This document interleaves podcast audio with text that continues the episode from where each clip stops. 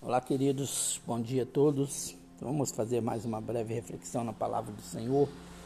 Hoje vamos entrar no quinto dia da caminhada ou da peregrinação de Jesus em Jerusalém.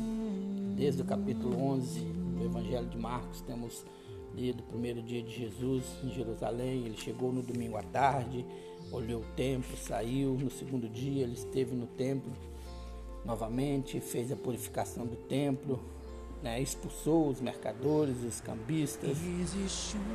No terceiro dia, ele esteve no templo, pregou, anunciou, né, falou por parábolas, falou sobre o grande mandamento, né, do que era amar a Deus sobre todas as coisas, amar o seu próximo como a ti mesmo, entre outras questões falou sobre a oferta da viúva pobre, onde ele vai dizer que aquela mulher que depositou ali no ofertório duas moedinhas tinha dado mais do que qualquer outra pessoa, porque ela tinha dado tudo quanto tinha.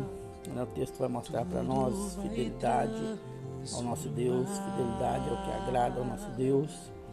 Capítulo 13, né, nós lemos ontem, fizemos uma reflexão ontem é, onde vai apresentar o Senhor Jesus, vai falar sobre a vinda do Filho do Homem, vai falar sobre a grande tribulação, vai falar sobre os últimos dias, como ele viria, como seria esses últimos dias.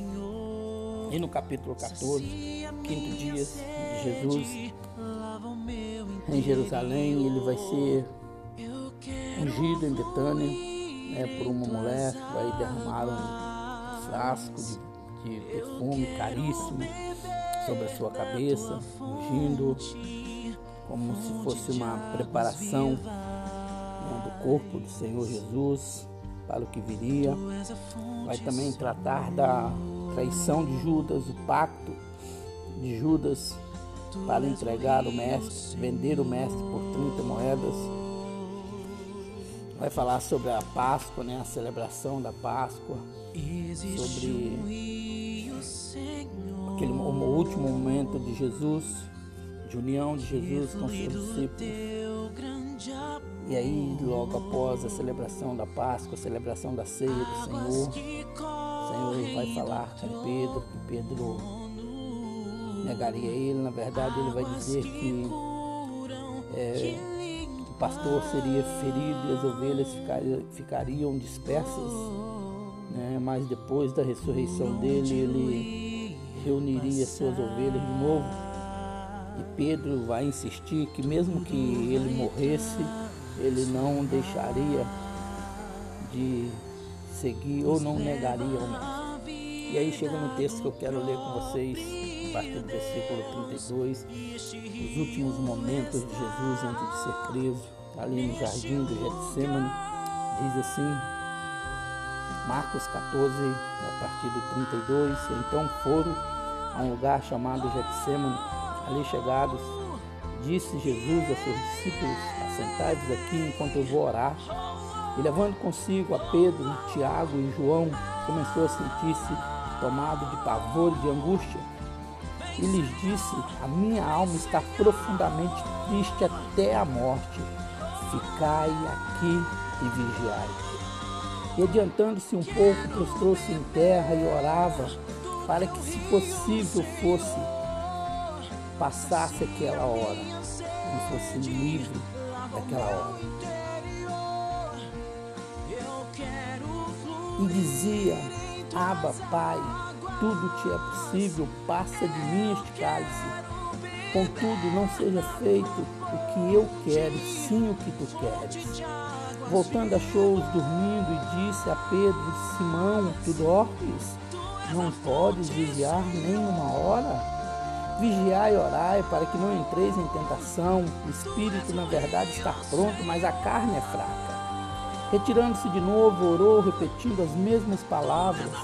Voltando, achou-os outra vez dormindo, porque os seus olhos estavam pesados e não sabiam que lhes responder. E veio pela terceira vez e disse-lhes: Ainda dormes e repousais? Perdão, amados. Basta, chegou a hora, o filho do homem está sendo entregue na mão dos pecadores. Levantai-vos e vamos, eis que o traidor se aproxima. Até aqui.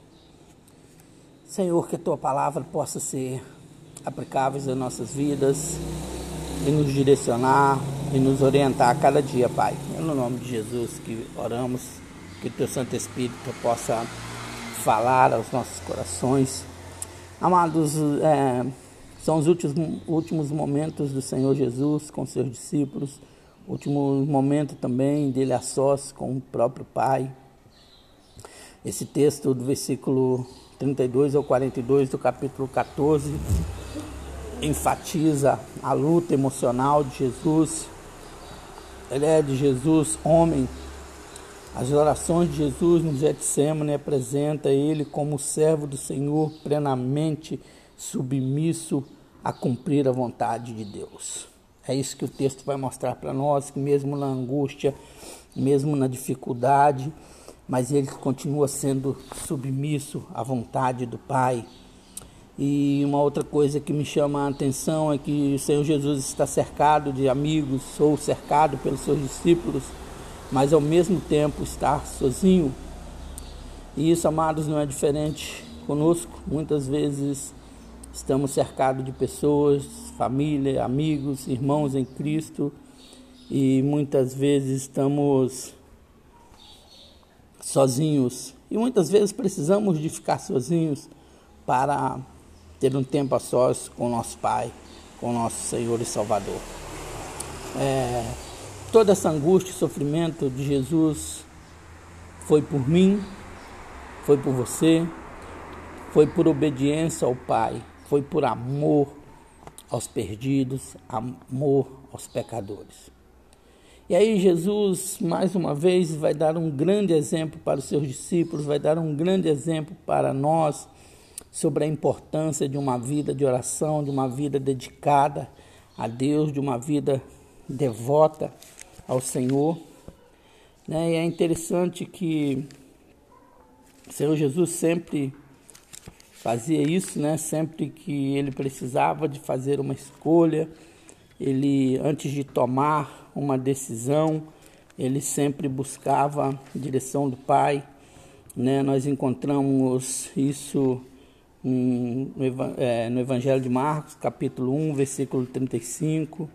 Nós encontramos no capítulo 6, versículo 46.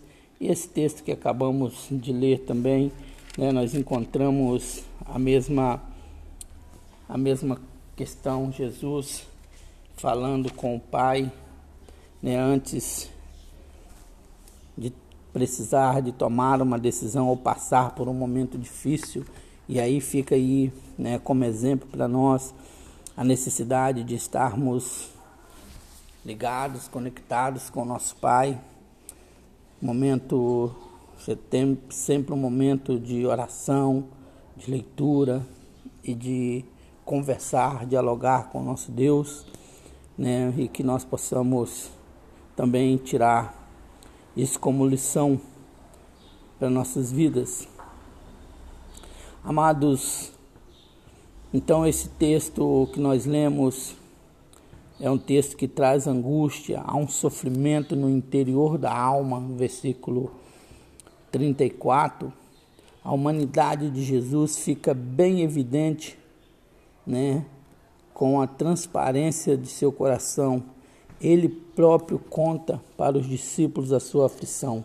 No versículo 35, a qual nós lemos, ele diz isso, ele diz que a alma dele estava angustiada, que a alma dele estava, né, e adiantando-se um pouco, prostou-se à terra e orando para que fosse possível passasse aquela hora. Na verdade, o versículo 34, perdão, diz: E lhes disse, né, falou seu discípulo: A minha alma está profundamente triste até a morte. Então o Senhor Jesus encontrava-se angustiado.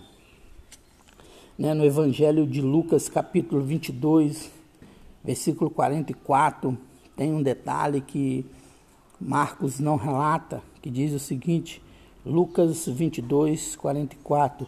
E estando em agonia, orava mais intensamente.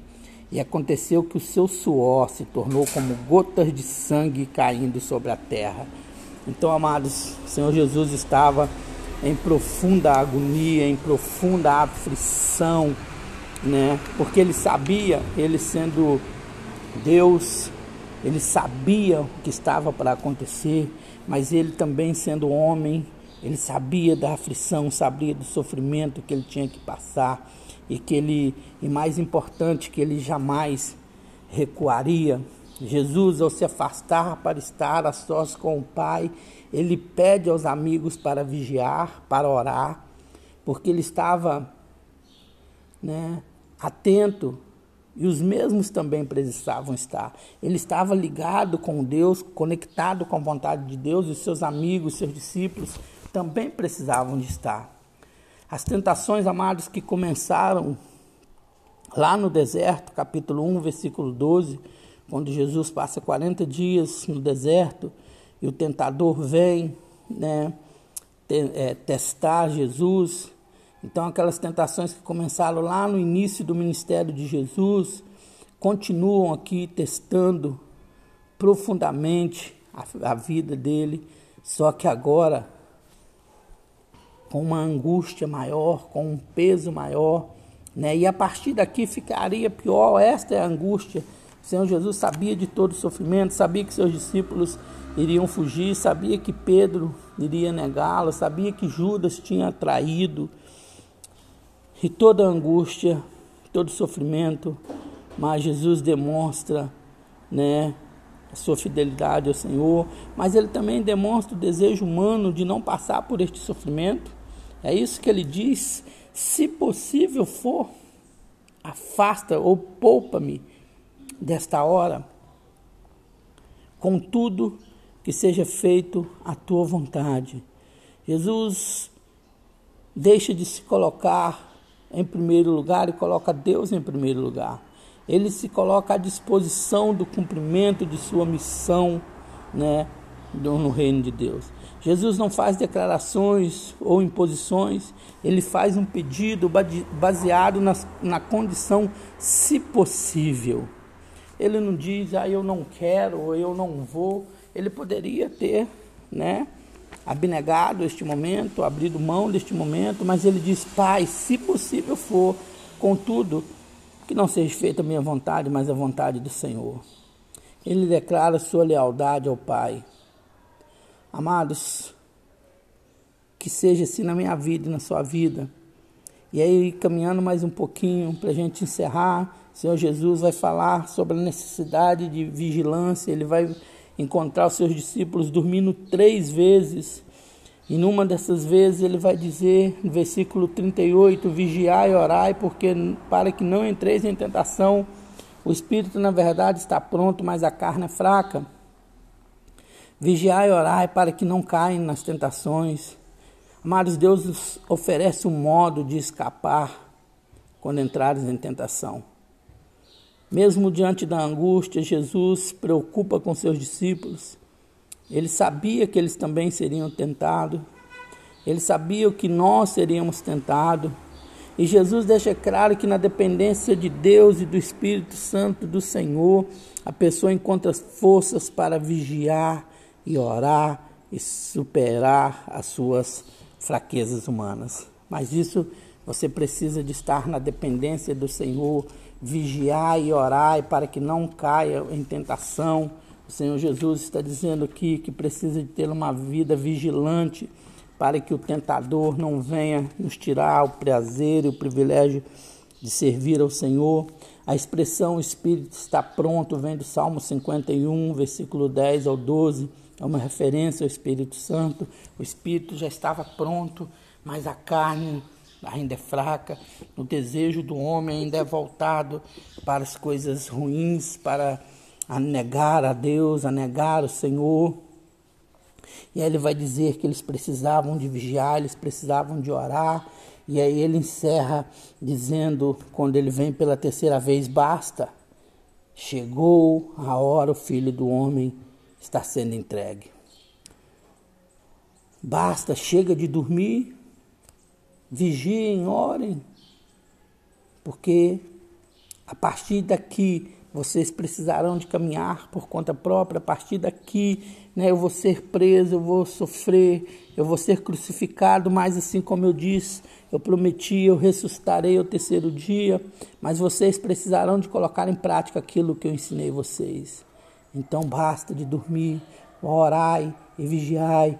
Jesus está dizendo que é a vontade do Pai e fazer sua vontade é inegociável.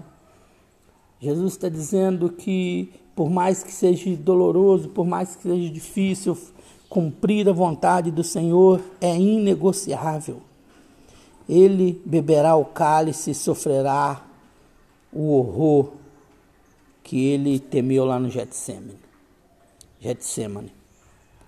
A preparação para o sofrimento e morte de Jesus está concluída. Tudo isso por mim e por você. Então, aqui na oração do Getsemane, o Senhor conclui toda a sua preparação para a sua prisão e morte naquela cruz. Eu quero encerrar, amados, com deixando é, quatro destaques da passagem para nós. Primeiro, a cena no Getsemane apresenta Jesus enfrentando sozinho a hora da crise. Segundo, Jesus mesmo em profunda angústia, ora se preparando para o que estava por vir. Então, amados, mesmo em profunda angústia, ora, pede direção do Senhor e se prepara para o que está por vir. Terceiro, fica claro a sua comunhão com o Pai. E quarto e último lugar, Jesus não queria morrer, mas estava pronto a cumprir a sua missão. Ele deixa claro no versículo 35 e 36, quando ele diz: Ah, Pai, se possível for, afasta-se de mim, passa-se de mim. Né? Se possível for, vamos falar na nossa linguagem, deixa eu continuar a viver, deixa eu continuar o meu ministério, mas contudo que cumpra o teu querer. Amados, aqui está cumprindo né, mais uma parte do projeto de Deus para o homem, para a humanidade, quando ele promete que enviaria um consolador. E a partir de amanhã, ou amanhã, se o Senhor permitir, iremos meditar, fazer uma breve reflexão sobre a prisão, né, até o momento de crucificação do Senhor Jesus. Que o Senhor possa continuar a falar ao seu coração, abençoar a sua vida e sua família, e que esta palavra, que você possa refletir, pegue essa sua Bíblia, leia e tire também suas lições e suas conclusões. Que o Senhor Jesus te abençoe, você, sua família, todos os seus redores nos guarde e nos livre de todo mal. Um grande abraço a todos.